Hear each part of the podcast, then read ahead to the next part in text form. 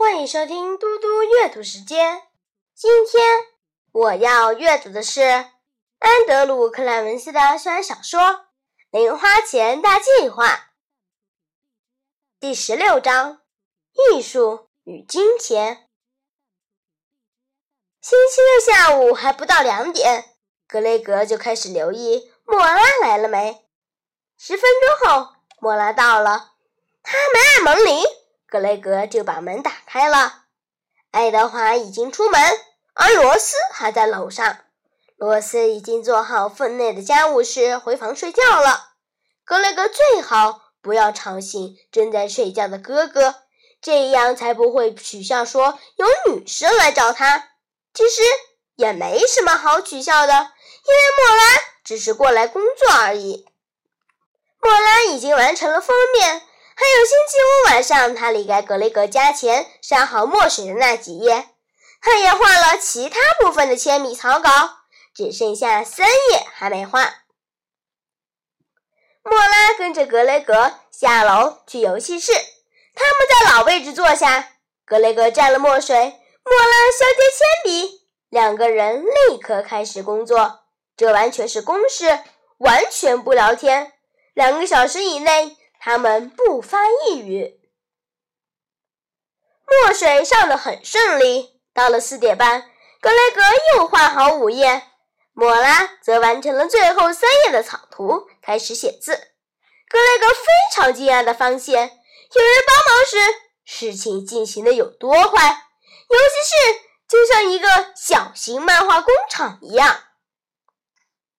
刚过五点，莫拉就离开了。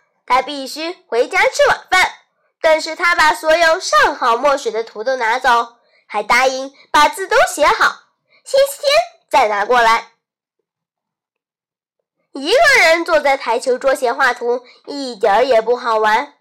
但是吃完饭后，格雷格还是去了游戏室，他一直工作，又完成了三页，然后才让自己看电视休息。星期天吃完午饭以后，莫拉来了。他对自己的表现极为满意。看到没？你昨天上墨水的图都写好字啦！别忘了，还有我昨天晚上画的这三张。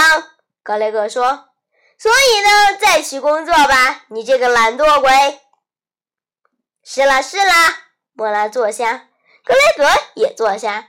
莫拉转开写字笔的笔杆，说：“我敢打赌。”我会比你先做完。哼，格雷格说：“我打赌你做不完。”赌什么？莫拉说：“一个冰淇淋夹心饼。”莫拉笑着说：“好，一言为定。”他们两个都完成工作。两分钟后，莫拉突然抬头说：“嘿，不公平！我没办法先做完呀。”我得等你上了墨水之后才能写字呢。格雷格点头微笑说：“你靠自己就想通了呢，这样很好呀。应该庆幸我没有和你赌二十分钱。”格雷格把最后一张图交给莫拉写字时，已经快三点了。这张图是这本漫画的封底，设计成相框的样子，中间。会有出版信息。十五分钟后，字都写好了。好了，现在我们要把每一张图剪成印好的漫画书大小。格雷格从工具箱里拿出两把剪刀，递给莫拉一把。沿着铅笔线剪要很小心哦。十分钟以后，十六张小小的图照顺序摊在台球桌上。从封面排到封底。现在我们要把图画粘在两张原稿大样的正确位置上。每张大样上有八张图，我用口红胶粘。粘好后，会有些图看起来是颠倒的，页数也好像没照顺序。但是等一下把纸裁好后就不会了。莫拉点头，张大了眼睛看着他的每一个步骤。两张大样都贴好后，格雷格说：“该去复印了，带着你的剪刀。”莫拉跟着他上楼。格雷格再度希望罗斯和爱德华都不在家，结果只有一半的愿望成真。罗斯躺在客厅沙发上半睡半醒，电视上播放着克林特·伊斯特伍德的电影，桌上有一罐姜汁汽水和一包吃光的洋芋片。他张开一只眼睛看到了莫拉，然后又看着格雷格说：“嘿，小家伙。”你的女朋友来啦！格雷格很想发脾气，就像星期五早上在学校对艾琳和布兰妮发飙那样。但是这次他没有被激怒。他说：“我们只是要影印图画，我们在合作一个计划。等一下会有点吵，但是没办法。”罗斯从沙发上站起来，关掉电视，打个嗝。模模糊糊的朝着莫拉的方向说：“失陪了。”然后就去找个安静的地方，再浪费一两个小时。格雷格说：“我用的这种纸质量很好，很白，又不会太厚，所以比较好折。”他把第一张原稿大样翻过来，放在复印机上，按下复印键，然后拿起复印出来的那张给莫拉看。他指着一个灰色区域说：“看到了吗？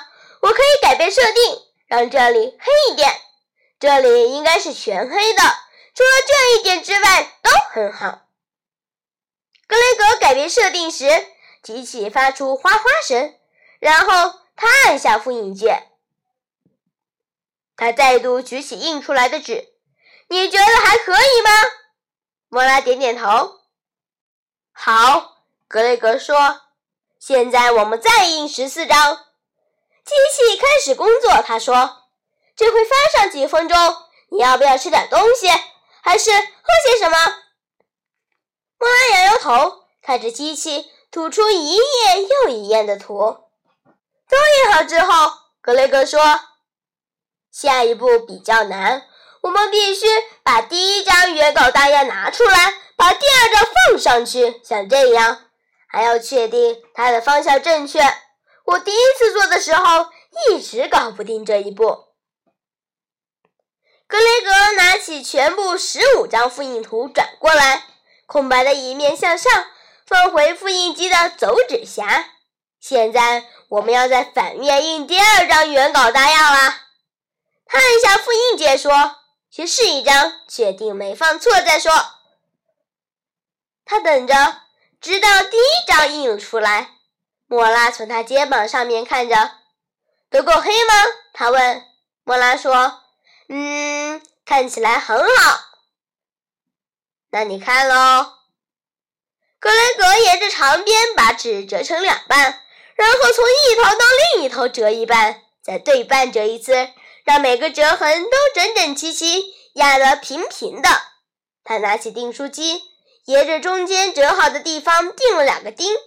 莫拉看着，好像小孩子在看魔术表演似的。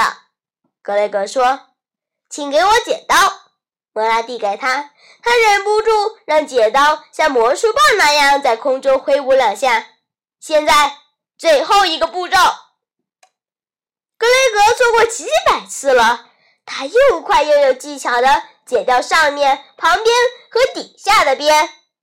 然后他拿给莫拉说：“好了，你第一册漫画的第一本。”莫拉从他手上接过去，好像在拿一颗宝石一样小心。他坐在桌前椅子的边缘，盯着封面看，然后打开书，慢慢的读第一页。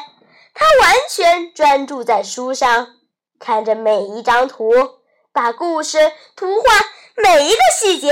都吸收进脑子。谢谢大家，我们下次再见。